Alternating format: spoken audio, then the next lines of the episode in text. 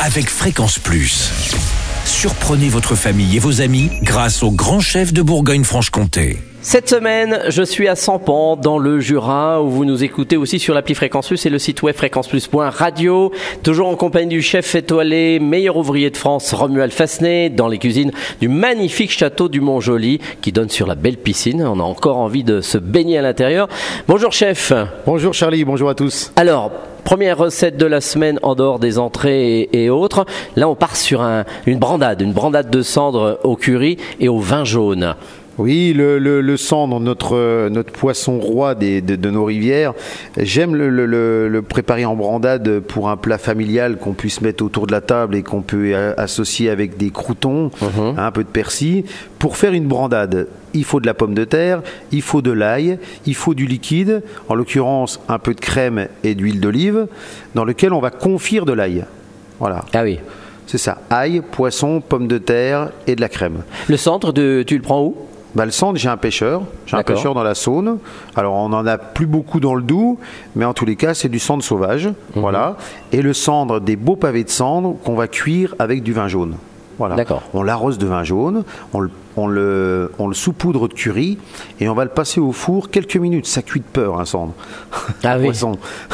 voilà, ça cuit 5 minutes. Ah oui, il faut vraiment que ça soit rose à l'intérieur, quoi. Voilà. Non, mais même pas rose. Si on met un petit pavé de cendre, on l'arrose euh, comme si on plaquait un poisson, on dit en cuisine. Mhm. On l'arrose de, de, vin jaune, sel, poivre et curry. Voilà. Ça va griller un tout petit peu dessus. À part, on va faire dans, avec un verre d'huile d'olive, on va mettre dedans des gousses d'ail, une branche de thym, voilà, et on va cuire tout doucement.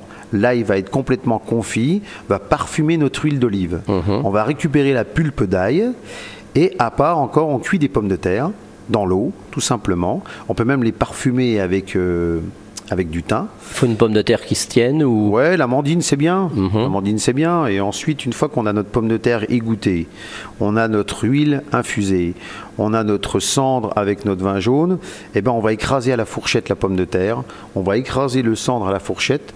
On veut pas quelque chose de puré, on veut de la texture, on veut de la mâche, donc on veut des morceaux de pommes de terre, des morceaux de poisson. Comme une purée de grand-mère qui tient bien.